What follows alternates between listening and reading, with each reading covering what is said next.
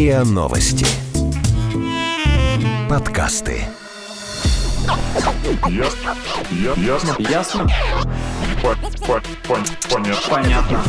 Это подкаст «Ясно-понятно». Здесь мы говорим о том, что нас беспокоит, бесит, интригует, кажется сложным и заставляет сомневаться. И пытаемся понять, что со всем этим делать. Это Лина, Ваня и Ксюша. Всем привет! Привет. Привет. У меня есть одна знакомая, и она закончила университет в Екатеринбурге и уехала жить в Америку. Они уехали с мужем, вернее, тогда еще с парнем там поженились, и он работает грузчиком там, или, кажется, работал. В общем, я по ее блогу сужу, она периодически рассказывает, что с ними там происходило. В общем, он первое время работал грузчиком. А? По блогу в Одноклассниках? Нет, блог в Одноклассниках это Лина смотрит, я на Фейсбуке читаю.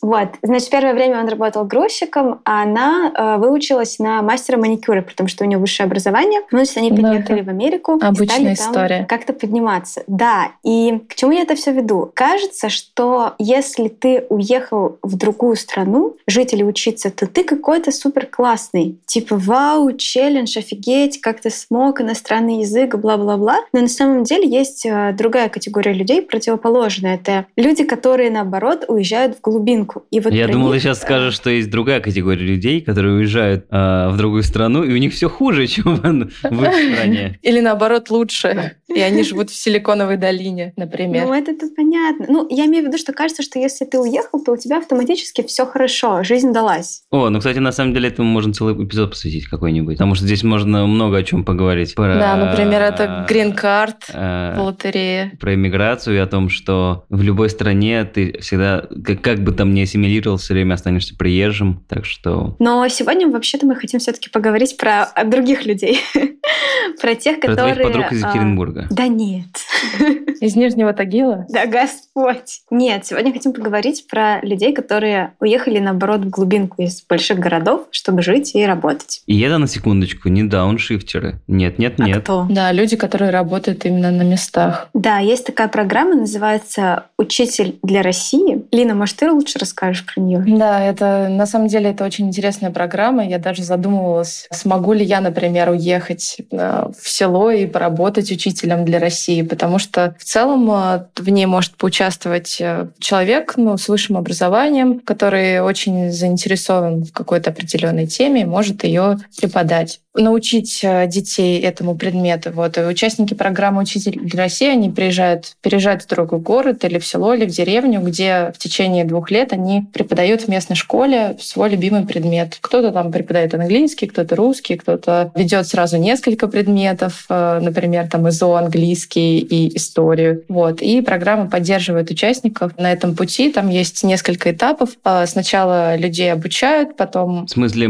учителей обучают обучать или что? Да, учителей обучают обучать, потому что это же не просто А универе люди там, с, педагогически, с педагогическим образованием. Это люди, которые могут и не иметь педагогического образования. Поэтому они проходят специальный летний институт погружения в программу и подготовки к работе. В течение там, э, нескольких недель обучаются. Перед этим они проходят еще кучу этапов э, и тестирования, насколько они знают свой предмет, э, в какую школу они бы хотели переехать, если мы говорим про какое-то там село или город. Вот. И потом, после того, как они пройдут все эти этапы тестов, собеседований летней школы, то они начинают работать учителем в течение двух лет. И, как я понимаю, эти люди, они получают зарплату, они получают компенсацию за жилье. Вот. И, ну, конечно, я не думаю, что здесь это самое главное в виде вот этих всех компенсаций. Наверное, тут важнее история про реализацию и как какой-то вот момент того, что ты... Ну, наверное, это какой-то момент романтики. Но мне так кажется. Ну, возможно, нет. Романтика Забавно, если... маленькое село. Забавно, если у них на Ну летней да. школе им выдают такой словарик, типа словарь учителя, и там типа первое, голову ты дома не забыл, второе, звонок для учителя. Да. Типа, Сдаем э, на шторы. Выйди, и зайди нормально. Да. Но я бы сказала, что деревенская школа это не совсем как бы типичная школа. Иногда бывает, что в классах там по одному, по два ребенка. Наверное, там все не так как мы привыкли видеть в обычной школе. Поэтому лучше, наверное, спросить у человека, который расскажет нам сам про это, про все. А кто нам это расскажет? А нам это расскажет участница программы «Учитель для России» Альбина Борисенко. Альбина окончила факультет журналистики Московского государственного гуманитарного университета имени Шолохова, это МПГУ. Вот. А также она училась в Барселоне, интересуется бачатой, йогой, португальским языком. К 24 годам она успела поработать журналистом в нескольких изданиях, на радио, работала СММ-менеджером, даже стажировалась в правительстве Москвы и, в общем, занималась всем-всем-всем, чем можно, самым интересным. И, и как очень. она ну ладно. Вот. И самое интересное, что у нее есть э, пес Осип. Интересно, она его взяла с собой. Ладно, ну, то есть, ну, погоди, то есть она всем вот этим занималась, и потом пошла на эту да. программу и уехала в село. И она уехала, да, в село. Преподавать в школе. Да, и теперь она учитель английского языка в школе села Глазок Тамбовской области. А чем известно село Глазок? Село Глазок — это, на самом деле, непростое село в том смысле, что несколько лет назад туда приезжал проект «Кружок». Это тоже такой небольшой образовательный проект, в рамках которого ребята-программисты обучают сельских детей программированию, как это а, неожиданно бы звучало. Вау. И вот в течение какого-то времени они занимались с ними, со школьниками, старшешкольниками, старшеклассниками, и они сделали а, целый сайт «Селу Глазок», и это очень такой стильный сайт, можно так сказать. Ты как будто вот, бы и... не в селе Глазок, а в парке Горького, да? Да, как будто, да, да, не в селе Глазок, а в парке Горького, да. И вот этот момент, вот этот случай, то, что у села появился собственный сайт, это, ну, как пишут, как говорят, что это стало таким двигателем и туристической туда... отрасли села Глазок. Да, да, да, да, да. И теперь туда якобы ездят туристы. Ну, по крайней мере, наверное, местные Они, наверное, думают, что это просто из... российская силиконовая долина, такие, о местные жители, наверное, из Тамбова хотя бы туда приезжают. Но не знаю, лучше, конечно, спросить саму Альбину, как там сейчас обстоят дела после кружка в том числе, и как вообще живется учителю для России. Привет! Альбина, привет. Добрый день. Привет. Мы тут уже начали немножко рассказывать про программу «Учитель для России». И вообще интересно, как ты в нее попала и чем ты занималась до программы, как пришла в голову такая мысль уехать в село и преподавать английский язык. В общем, расскажи нам все. От начала до конца.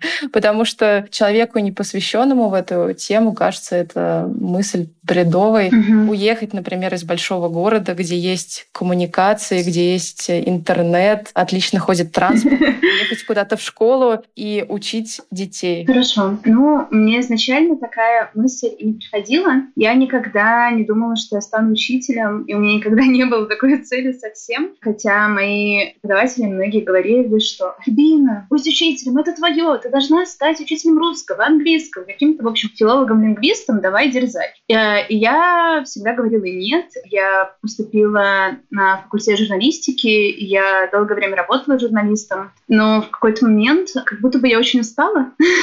Вот. Я стала искать какие-то другие пути там, своего развития, возможно. И я узнала случайно про программу «Учитель России», и мне настолько понравилась идея. Я подумала, боже, это так красиво бросить все, уехать в провинцию, в глубинку, покинуть Москву, покинуть крупный город, вот эти асфальтовые джунгли, и оказаться в джунглях березовых. Э, я почему-то подумала, что это очень интересный, это могло бы быть интересным опытом. И мне оказалась очень близкой и родной, и интересной идея программы, сама цель вообще существования программы — это показать ребятам из провинции, что каждый из них автор своей жизни, что каждый из них имеет множество возможностей. И мне показалось это, правда, очень важным стать каким-то альтернативным взрослым, потому что, когда я училась в школе, у меня такие взрослые были. У меня были потрясающие преподаватели, которые всячески меня поддерживали, которые находили во мне какие-то таланты. И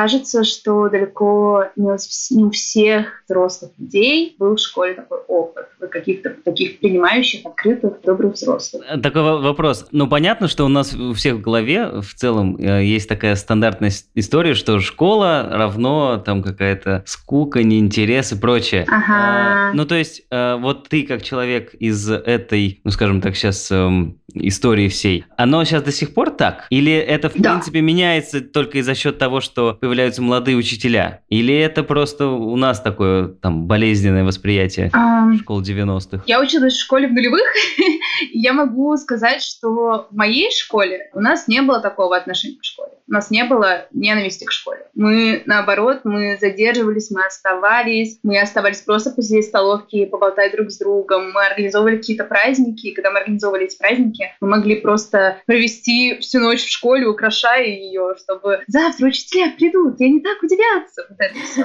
Вот, но это, но это мой опыт, и я понимаю, что мой опыт, он типа супер уникальный, потому что обычно у людей нет таких воспоминаний о школе. В школе, в принципе, вот как я вижу отношения ребят, да, если у меня есть возможность уйти со школы пораньше, я уйду со школы пораньше, я уйду со школы прямо сейчас, и не буду задерживаться ни на минуту. И меняет всю атмосферу в школе, да, учителя, меняют взрослые, меняют дети совместно со взрослыми. Но мне не очень нравится, когда мы говорим молодые учителя. Ну, молодой учитель сколько? 25, 30 лет, 40 лет. Потому что у нас, например, есть участники, которые приходят в программу в 45 и в 50 и делают такие невероятные крутые штуки, и дети так их любят. Они нас такой вдохновляющий импульс дают э, тому месту, где они работают, что ты думаешь, «М, это, ну, это правда волшебно. Поэтому говорить, что это молодой учитель, это просто человек с какой-то, м, я не знаю, может быть, особой энергетикой, человек, который полон какой-то веры в то, что он делает.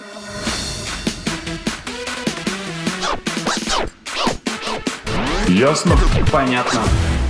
Ну, то есть, грубо говоря, скажем так, у большинства наших образных сверстников э, не самые лучшие воспоминания о школе. В первую очередь не из-за, э, скажем так, истории про то, что учителя это все какие-то там такие старинные советской выучки люди, а в первую очередь, что как бы здесь не момент возраста, а момент заинтересованности Да, получается. конечно, да. Мне вот знаешь, что интересно? Смотри, мы логично, что сравниваем твою историю с какими-то историями, когда люди уезжают э, жить на несколько лет за границу. Вот. И в этом контексте, когда ты уезжаешь жить за границу, ты как бы делаешь такую, знаешь, паузу, ну, как будто бы во всей своей жизни. Типа ты оставляешь своих друзей, а может быть даже оставляешь личную жизнь для того, чтобы поразвивать карьеру где-то еще в другой стране, и ты как бы соглашаешься вот на этот сложный опыт, но ты понимаешь его ценность для себя. В твоем случае, когда ты переезжаешь жить в маленькое село, ты как это видишь для себя вот в плане своей карьеры? То есть ты оставила свою работу, но программа когда-нибудь закончится, и что тогда? Ну, у меня есть оба опыта, то есть я езжала за границей, я уезжала и жила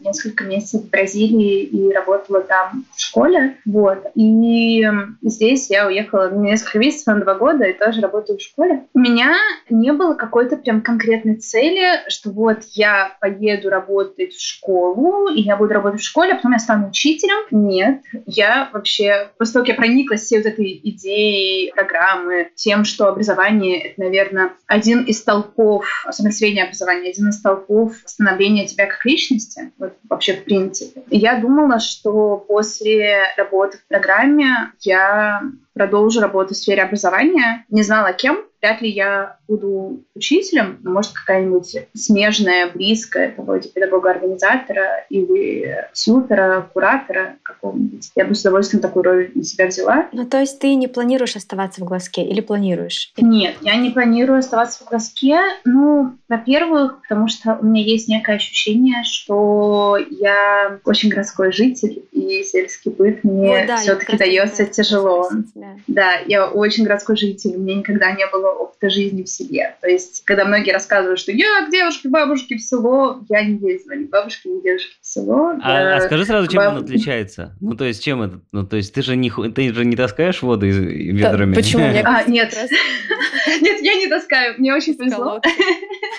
Нет, э, нет, да, я сразу хочу развить некие представления о том, как устроена вообще жизнь в селе. Я не ношу воду из колодца, у меня есть ванна, у меня есть душ, у меня есть отопление, поэтому Ого, это прям шик. Да, да, да, да. меркам. Ну, единственное, да, там туалет, конечно, сельский, но тем не менее. Э, В принципе, это на- нормальная такая жизнь. Но, например, в каких-то вот простых мелочах бытовых мне немножко тяжело. Например, если у меня дома, вот в моем городе, откуда я родом, я родом из Нарфаминска, вот если у меня дома выбивает пробки, я их там поправила, их все равно выбивает, я такая, «М, нет, здесь я уже не справляюсь. Я звоню электрику, электрик приезжает и чинит. Здесь э, у меня выбивает пробки, и я не знаю, что делать. Я звоню хозяину дома, хозяин дома говорит, ну, мы сейчас Михалычу позвоним, вот, и, Миха... и Михалыч приезжает через два дня, но эти два дня я сижу без света. Но это я утрированно, конечно, все привожу, но э, примерно это так выглядит.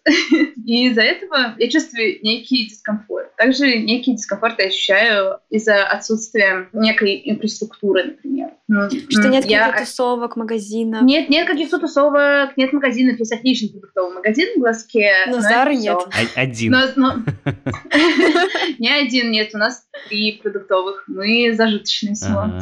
Вот. Глазок вообще большое село? У нас здесь проживает... Вообще официальная статистика говорит, что нас здесь полторы тысячи, но по ощущениям нас меньше. А сколько ты, получается, уже в нем живешь? Я живу второй год мой заканчивается. Я переехала сюда 26 августа 2018 года. То есть у тебя вот-вот закончится программа, получается. Да, да, да, да, да, да.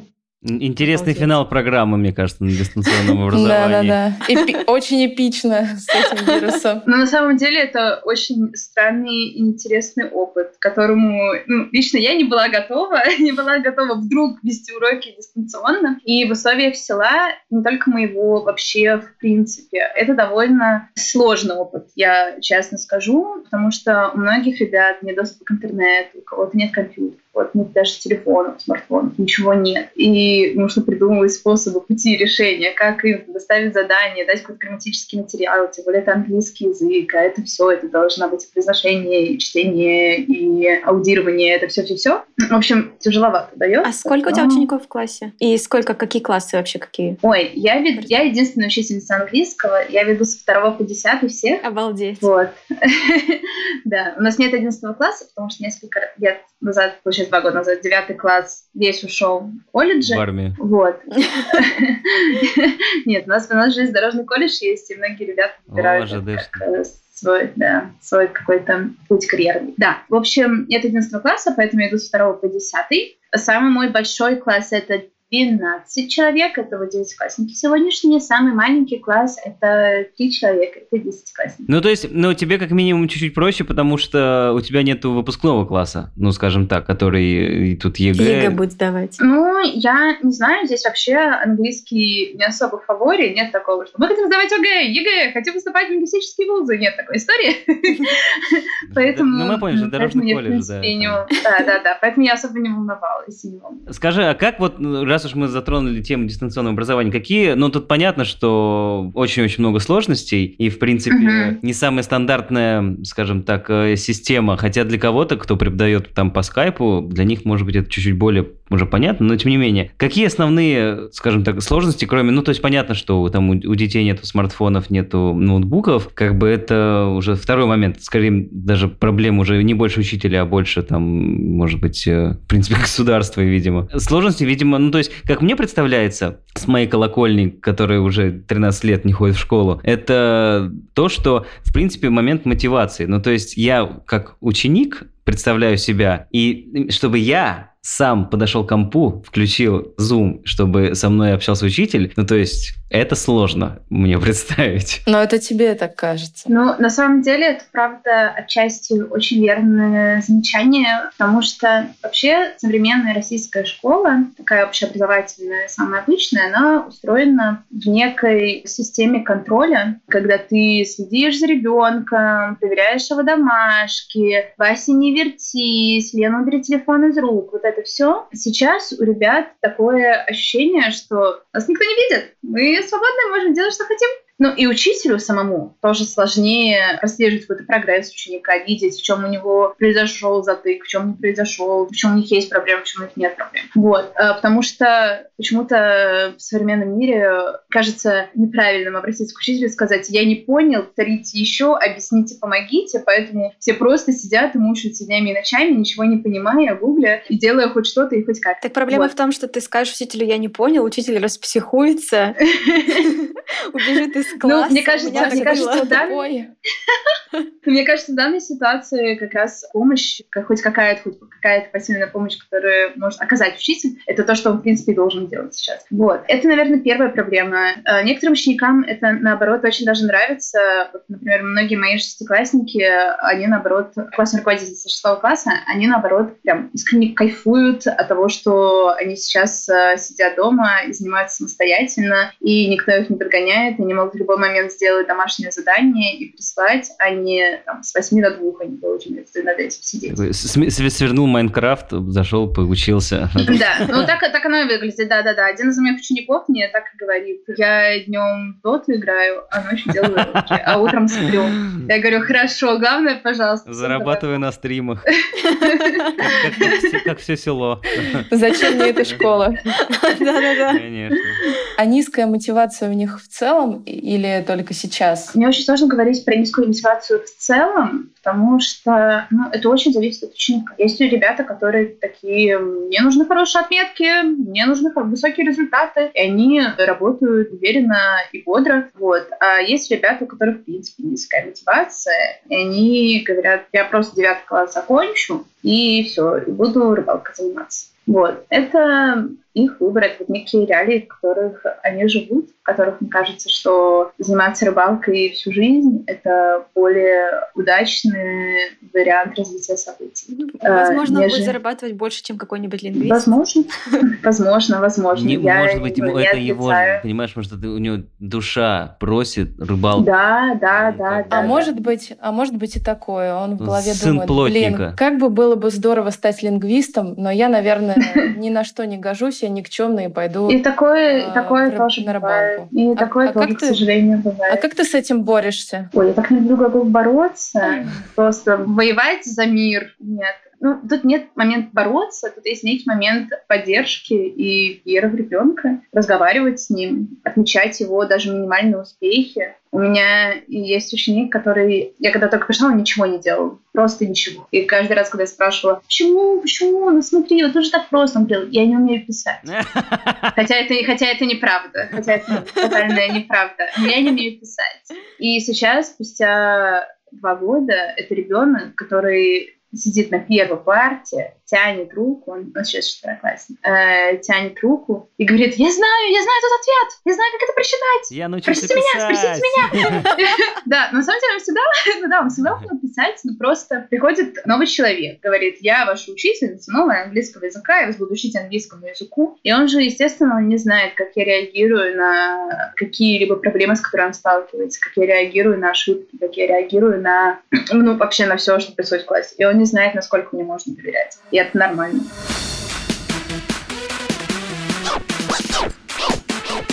Ясно? Понятно. Как у тебя вообще- в принципе, это все началось? Ну, то есть, это же, наверное, как-то подготовка какая-то была. Такая, представляю, приехала, поставила чемоданы, автобус уехал, такая пыль. Все, два в года. Да, да, да. Во-первых, когда ты вообще приходишь в программу, э, ты обязан пройти 5 недель интенсивного курса переподготовки, который в конце этого курса, по результатам этого курса тебе выдается диплом. Если ты удачно его проходишь с этим дипломом, ты можешь идти в школу работать. Если у тебя нет этого диплома, это э, основа педагогической деятельности, ты не имеешь права преподавать в принципе. А это происходило бы прямо в глазке или это где-то отдельно? Нет, нет, нет, нет, нет. Это происходит для... Вот набираем новый набор, мой набор четвертый. Вот мы собрали четвертый набор, всех увезли на базу в Подмосковье. Обычно э, летний институт проходит на базе дома отдыха, санатория. Вот. И мы там пять недель, весь наш набор, у нас было 100 с лишним человек, мы 100 с лишним человек. Мы, мы, шутили, что у нас, что мы как дом 2, у нас просто организуется какое-то свое маленькое комьюнити. Мы не знаем, что происходит за стеной, за забором, и живем просто вот так. Еще тогда, когда был наш летний институт, проходил чемпионат мира по футболу, и мы где-то отголосками слышали, там, что сборная России кого-то опять победила. Мы что, что, откуда этот звук, что, серьезно? Вот, очень интересно было. А потом я приехала в Глазок, я просто пришла в школу. Ужас. Не, А у вас- не. а у вас, э, Там потом на выбор дают, куда ехать, или просто говорят, ну вот, э, ты едешь туда. Как в Советском Союзе, так, А, распределение. нет такого строгого распределения. Мы сейчас а, работаем а, в шести регионах, если я правильно считаю про себя. Вот, когда я пришла, мы работали только в четырех на тот момент. А, и я пришла, и я же родом из Нарфоминска, а Нарфоминск это очень близко к Калужской области, а мы в Калуге есть. И я сразу сказала, не хочу Калужскую область, очень близко к дому, хочу приключений, хочу куда-нибудь подальше. Мне сказали, подальше, так подальше. Вот тебе Тамбовская область и Воронежская область, выбирай. Ничего себе и мне- подальше. Это тоже рядом.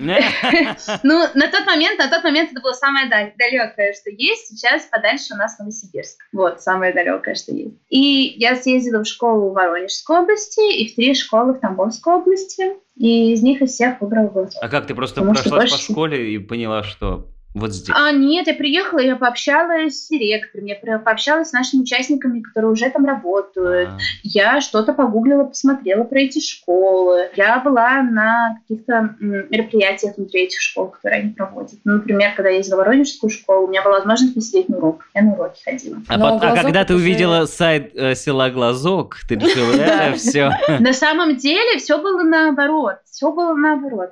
В общем, весь этот хайп и шум вокруг глазка случился вот как раз зимой 18 года. И зимой 18 года я получила уже подтверждение, что я программе. Я была в первой волне зачисленных программ э, в своем наборе. И я изучала, естественно, про программу, смотрела про школы и прочее. И я видела, какая шумиха вокруг глазка. И я думала, нет, сюда я точно не поеду. Здесь уже все сделано, здесь уже полный движ. Мне здесь делать нечего. Я не хочу в глазок, не хочу в, такое, в такую мекку. Я хочу что-то новое. Вот. Но все равно, все равно оказалась здесь. Ну, потому что, правда, глазок мне понравился больше всех. Из всех вариантов предложенных, глазок оказался для меня самым удачным и удобным. А правда ли, что после э, как раз открытия сайта прибавилось количество туристов в Глазке? Или это так просто пишут про это? У нас прибавилось количество журналистов в глазке. У нас... э. Это правда. А по поводу туризма, да. И причем э, к нам даже приезжают люди из-за рубежа. Ну окей, вот ты э, приехала в Глазок, видимо, летом, я так понимаю, да? Да, я приехала 26 августа. И как у тебя там сказали, что вот твои 10 классов учись. Да, так и сказали. Но еще кроме этого мне сказали, Альбина Сергеевна, у вас есть желание стать классной руководительницей? Я сказала, что? Пойдемте, я познакомлю вас с вашим классом. И так мне появился, вот так мне появился мой прекрасный тогда пятый Б, сейчас шестой Б, безумно их люблю. Э, вообще, такие птенцы мои нежные, трепетные. И все, я начала работать. Просто мне очень сложно ответить на этот вопрос, потому что, в принципе, программу уже знали в этой школе, и ученики знают, что приезжают сюда вот такие учителя, веселые заводные, ведут у нас уроки. То Это они есть, э, тоже знали. А, Твои дети И они знали, были ко мне- что- Они а, были как будто ко мне готовы уже. Я А, поэтому... Ну, то есть они такие М, же, ну да. да, еще Через два одна. года уедет. Да. Ты такая же, как они все. Ой, вот это про через два года уедет самое вообще э, Больное? больное, да. Потому что я прекрасно понимаю, насколько э, для некоторых из них это правда обидно, и какой-то переживательный такой процесс для них. Э, Понятно, что в школе, когда учитель приходит, у него как бы есть два вида общения. Это учитель и ученики и учитель и Мгм. другие учителя. Вот э, с- А еще есть учитель-родитель, А, а, еще это есть да. учитель и местное население. А, даже А еще есть? А- Конечно, конечно. Ну вот с точки зрения других учителей, э, понятно, что, наверное, они тоже там все привычные к этому, но а нет ли у них такое, что вот э, опять студентка на два года, а потом уедет? Какой-то Ну, ревность зависти, что ли, да? Нет, нет, нет. Это, я, я, по крайней мере, это на себе не ощутила. Мне не кажется, что что-то такое есть. Зато есть какое-то очень большое доверие, потому что взрослые учителя, они считают, что вот эти молодые, они очень образованы, они все книжки умеют читать. И ко мне ходила учительница и говорила, слушайте, вот у этого мальчика, у него такие проблемы, как вам кажется, как их можно решить? И я говорила, о, смотрите, есть вот такие прописи, ну там у ребенка дислексия очень сильная. Я ей советовала различные прописи для дислексиков. И тут он может работать, это может поделать кривые файлы. Вот. Есть некое доверие, возможно, к нам как к таким новаторам. Вот мы у нас такие инновации у нас в голове, и вот нам верят. Слушай, а про новаторов было что-то такое, что вот а, ты прям понимаешь, что это ты привнесла вот в эту школу как а, представитель какого-то вот городского сообщества? Знаешь, что вот раньше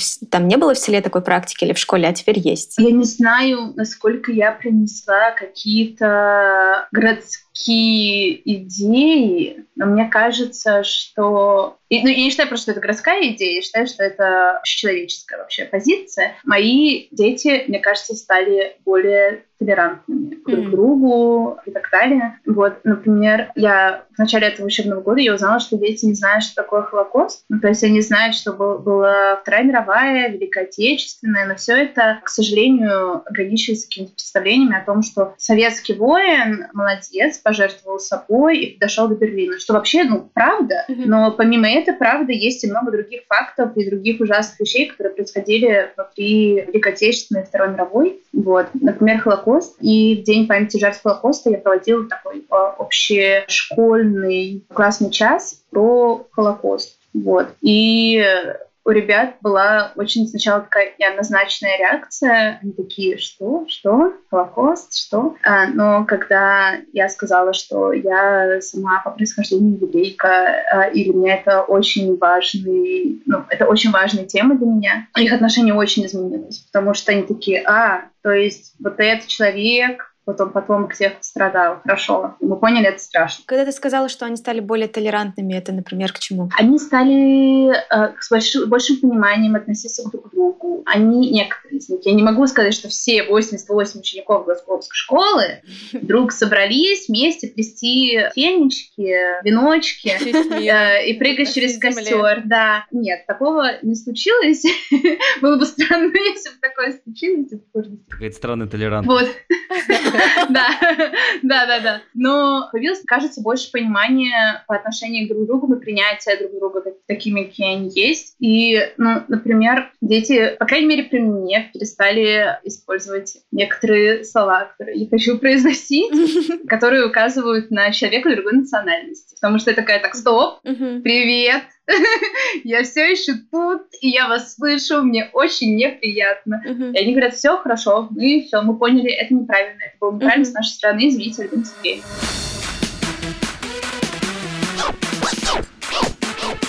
Ясно? Понятно. Хорошо, а вот э, ты начала говорить, но вот отношения тебя и родителей. Э, это, угу. это как? Ну, то есть, это правда какая-то сложность? Особенно, вот я просто... Бывает, да. Вот давай, наш, так, э, вот про то, когда это происходит, ну, когда это началось только, когда только появилось, наверное, у родителей было одно отношение, образно, я могу проложить. Потом она, наверное, поменялась. И вот сейчас, на, с точки зрения дистанционного образования, у нас же не зря там последний uh-huh. месяц э, везде вот эти вот образные мемы, ну, назовем это так, когда там, родители... Да, вот эти голос... да голосовые сообщения, что Голосовые из, из родительских чатиков. Вот это все, да. Сама пускай разбирается с ними, я не должна ничего. Да, про это можешь рассказать? Да, да, этот знаменитый монолог Алексея Щербакова, конечно, тоже сыграл свою роль. Ну, вообще, я, наверное, самая плотно с кем работаю, это родители детей, которые у меня в классном руководстве. Вот это родители, с которыми я поддерживаю поддерживаю контакт, общаюсь, да, с которыми у нас есть ну, отношения постоянно. И они ко мне отнеслись с каким-то очень большим доверием, с такой вообще теплотой. И мне потом дети рассказывали, о, а мама была на детском собрании и сказала, что так здорово, вы всегда улыбаетесь. Я говорю, правда? Вот вам трехлитровая банка молока. Да. Ну, в общем, очень какое-то нежное было ко мне отношение, и вообще некоторые родители меня даже говорили просто спасибо. И мне это очень трогало, потому что, когда я замечала, что есть какая-то проблема ребенка, я связывалась с родителями, говорю, пожалуйста, давайте мы вместе это обсудим, давайте мы придумаем, что нам что с этим сделать, давайте как-нибудь решим эту проблему. Вот, искали вместе совместно какие-то пути решения, пути поддержки друг друга, чтобы помочь и себе, э, и ученику. Вот. Сейчас на дистанционном, если говорить про дистант, то на дистанционном обучении родителям, правда, сложно, я понимаю. Потому что, во-первых, многие сейчас не работают, и теперь твой ребенок у тебя перед глазами просто 24 на 7, а это всегда очень много энергии, очень много внимания и так далее. И мне, правда, кажется, что тяжело. Тяжело столько времени проводить вместе под одной крышей, не покидая дома. А ну вот э, тот, тот факт, что постоянно говорят про домашку, почему это ну, вдруг ну, переложилось на родителей? Ну, то есть это какая-то такая всегда всегда стандартная практика или только вот э, сейчас, что... Мне кажется, мне кажется, это сейчас в условиях дистанционного, что какая-то часть обязанностей учителя а теперь несет родитель. В течение дня. Родитель видит своего ребенка только во второй половине дня, когда он приходит со школы и делает домашку. А так, по факту, ребенок с 8.30 до 2 сидит, работает в тетрадках, у него там 5-6 предметов в день, он решает по 100-500 примеров, пишет какие-то тексты, диктанты, решает тесты и так далее. А сейчас родитель находится при этом процессе. Вот. Ну вот ты еще говорила про отношения тебя и людей, которые живут в селе. Uh-huh. Как они тебя встретили? Потому что в целом село — это всегда такое узкое маленькое сообщество. Люди uh-huh. любят обсуждать друг друга, очень легко рождаются сплетни, слухи, потому что там особо ничего не происходит, поэтому часто люди занимают себя этим. Когда ты приехала, что про тебя говорили? Было ли такое? Либо там в целом хорошо относятся ко всем? Про меня говорили, приехала темненькая кудрявая, английский вести. Вот так про меня говорили. Вот. Ой, в магазине такая, о, темненькая кудрявая.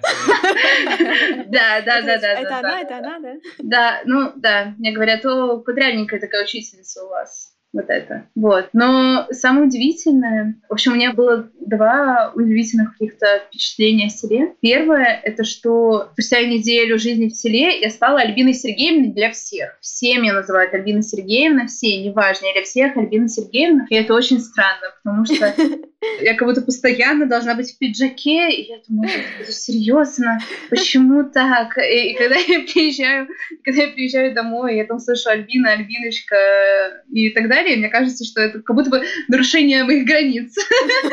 Вдруг начинается какая-то профессиональная деформация случилась. Вот. Второе, что меня очень удивило и восхитило, и вообще очень тронуло, это что люди отнеслись и вообще к кому-то новому, гостю какому-то, какому-то новому человеку себе, у нас относятся очень по-доброму, очень нежно, очень вообще ласково. Например, первые, наверное, два месяца своей жизни в селе я вообще не покупала никакой еды, потому что бабулечки соседних домов приносили, привозили мне помидоры, огурцы, Обалдеть. Э, кабачки, баклажаны, перцы болгарские. Все мне приносили. Я думала, ну, хорошо. Это был, это был мне очень странно, потому что они мне приносят, а я не знаю, как мне отреагировать, я что-то должна что-то дать взамен. Мне говорят, нет, нет, нет, это тебе, ты что? Мы настолько всего родилась на нашей плодородной Тоболской земле, вот, это все тебе, мы сами не сидим, а мы с тобой поделимся. Не могу не задать этот вопрос. Деревенские парни как? Подкат? Почему я не удивлена, что Ксюша задает этот вопрос? Фейспалм. Ну, серьезно ну чё вы? Что именно интересует в сельских парнях? Ну, э, в смысле, проявляет ли к тебе какой-то интерес? Она первое, Альбина Сергеевна, первое, что первое, ты не понимаешь? Первое, первое время, да. Первое время, да. И меня это немножко пугало. Подъезжали к дому на приорах? На КамАЗах. Э, предлагали сумки донести, например, до дома. Это что с пакетами? А можно мы вам поможем? Вот. И мне, мне от этого было немного неловко. То есть я оказываюсь совершенно новой для себя атмосфере, в новом месте жительства. И вот такое внимание вдруг меня напрягло в какой-то момент. До... Э, ко мне все привыкли, и внимание тоже ушло. Вот и все. Все такие, а, все, это уже наша, сельская. Вот, самое большое признание, это когда говорят, ну, ты уже наша Глазковская. Своя. Своя. А дом, в котором ты живешь, ты снимаешь или... Да, снимаю. Угу. То есть каждый месяц ты платишь за него, и Да, как да, это да, да, да, проходит? да. Мгм. Ну да, я каждый месяц ему плачу, да. Ты рассказывала про других участников программы, которые в том числе тоже работают в Тамбовской области. Они наверняка тебе рассказывают про свой опыт, как у них дела там обстоят. Мгм. Зачем они участвуют в этом проекте и как их встречают в селах? Точно так же, как тебя или как-то по-другому, возможно? Ну, у всех вообще разная цель прихода в программу. Ну, Например, моя цель была это вот стать альтернативным взрослым, другом, наставником, такой, каким-то своим человеком э, для учеников. А кто-то приходит, потому что хочет профессионально развиваться, и ему кажется, что вот опыт в школе условного, сложного социального контекста ему будет полезен, ему очень поможет в дальнейшем развитии. Кто-то приходит ради образовательной программы, которую дает программа «Тебе России», потому что считает, что э, вообще подходы программы «Учиться для России» в образовании и к образованию — это очень важные... Простите, меня за окном только что трактор проехал, и я отвлеклась. Просто э, не- невозможно, невозможно свое внимание э, сфокусировать, вернуть обратно. Да, э, а кто-то приходит в программу, потому что, да, потому что иде- разделяет идеи гуманизма в образовании. И истории у всех тоже свои, истории у всех разные. Кого-то очень тяжело принимала школа, кого-то школа приняла с распростертыми объятиями моментально, а кому-то было очень тяжело влиться в коллектив, кому-то нет. Ну а вообще у тебя наверняка были какие-то стереотипы о селе, что это тлен, безысходность или не было такого? Мне кажется, я с такой чисто головой приехала, что я вообще ничего не ждала. Я думала, что будет, то будет. И, ну, потому что я очень боялась какую-то картинку себе в голове нарисовать, какую-то слишком идеалистическую. И она не воплотится, и я расстроюсь. Или, например, подготовить к себя к какому-то аду, но он тоже не случится, я ну, как будто бы э, перенервничаю заранее. Вот. Поэтому я просто, я просто ехала. Я просто ехала в село, где сливы, здесь очень красиво, где утки, овечки, все это гуляет вокруг. Вот, вот кто туда я ехала. А- И, в принципе, так оно и случилось. Сельские дискотеки-то бывают? Боже, э, сельская дискотека — это наша такая, наш entertainment, который мы даем всем нашим гостям. Когда кто-то приходит, мы еще просим, приезжайте в пятницу вечером, что в субботу вечером пришли на сельскую дискотеку. И вот Местном мы ДК. идем, да, да, и мы ходим на сельские дискотеки только когда к нам гости приезжают, чтобы показать им весь, весь смак. А, ну то есть она такая прям нормальная. Ну, она прям, она прям, настоя... она прям настоящая сельская дискотека. Вот как вот очень жестко звучит, но как вот есть некие представления, что там э, пацаны в спортивках, крошка моя, я по тебе скучаю, это музыка, вот это все. Правда. Это все там есть. Да. Да, да, да. Она прям очень, она прям очень стереотипная, она прям очень стереотипная. Но в этом, в этом и ее прелесть на самом деле. Ладно, Альбина, спасибо тебе большое, что согласилась с нами пообщаться. Вам спасибо, что Да, пригласили. может быть и хорошо даже, что у нас такая самоизоляция, потому что непонятно, когда бы ты смогла оказаться у нас в студии, а вот так э, раз, Да. и Да. поговорили селом Глазок. Да, прекрасно. Вам спасибо. До встречи. Всего доброго.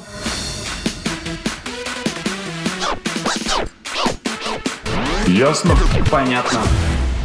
Но в целом забавно. Ну, То есть, я не знаю, мне кажется, э, вот она говорила, что всех по-разному школа принимает. Вот мне кажется, я вообще не смог. Ну, то есть, мне настолько... Либо, может быть, у меня просто... Нет, ты ну почему ты так думаешь, что тебя не приняли бы? Нет, мне кажется, я сам бы не смог. Ну, то есть, вот, э, ну, мне кажется, меня настолько травмирующий Школьный опыт. воспоминания о школе, да, что я, ну, у меня школа, как бы, в голове, она до сих пор живет именно тем воспоминанием.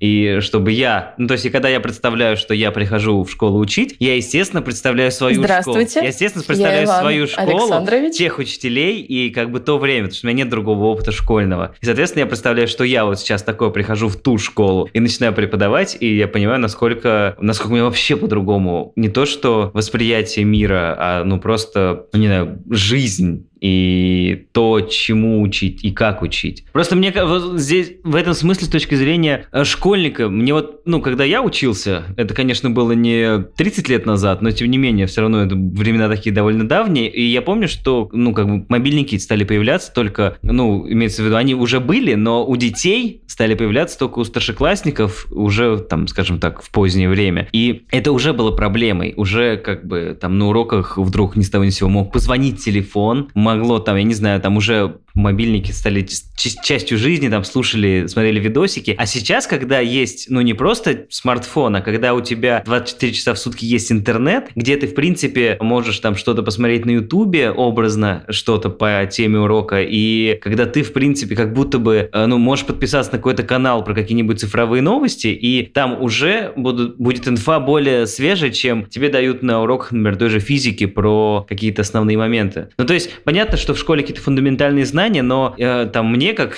там человеку с неокрепшей психикой, образно там школьнику, и тогда-то казалось, что мне эти знания не нужны, ну, образно. А там зачем мне там... А теперь, уч... когда ты можешь посмотреть... А теперь, когда я, ну, я образно вот постоянно в интернете, мне кажется, что, ну, то, что вот в школе, это вообще никак не пересекается с реальностью, которую я вижу образно в интернете. Ну, то есть... Угу. Вот, Таким образом. И мне кажется, что вот в этом смысле я вообще не представляю, как школьники сейчас воспринимают это все и как учителя с этим целом. Про это и говорят, что сейчас наша школа работает по советской системе, она должна меняться, что происходит очень-очень э, медленно. Да. А мне кажется, это очень, очень, очень болезненно, в первую очередь для учеников. У меня самая травмирующая часть школьного опыта была связана с тем, что учителя могли говорить, что у тебя ничего не получится, ты не сможешь, ты тупая, ты там такая сякая. Хотя ну, я слушай, была не самым они, плохим учеником. Э, ну, про тебя они говорили правду в этом смысле. Так что... Спасибо, спасибо, спасибо.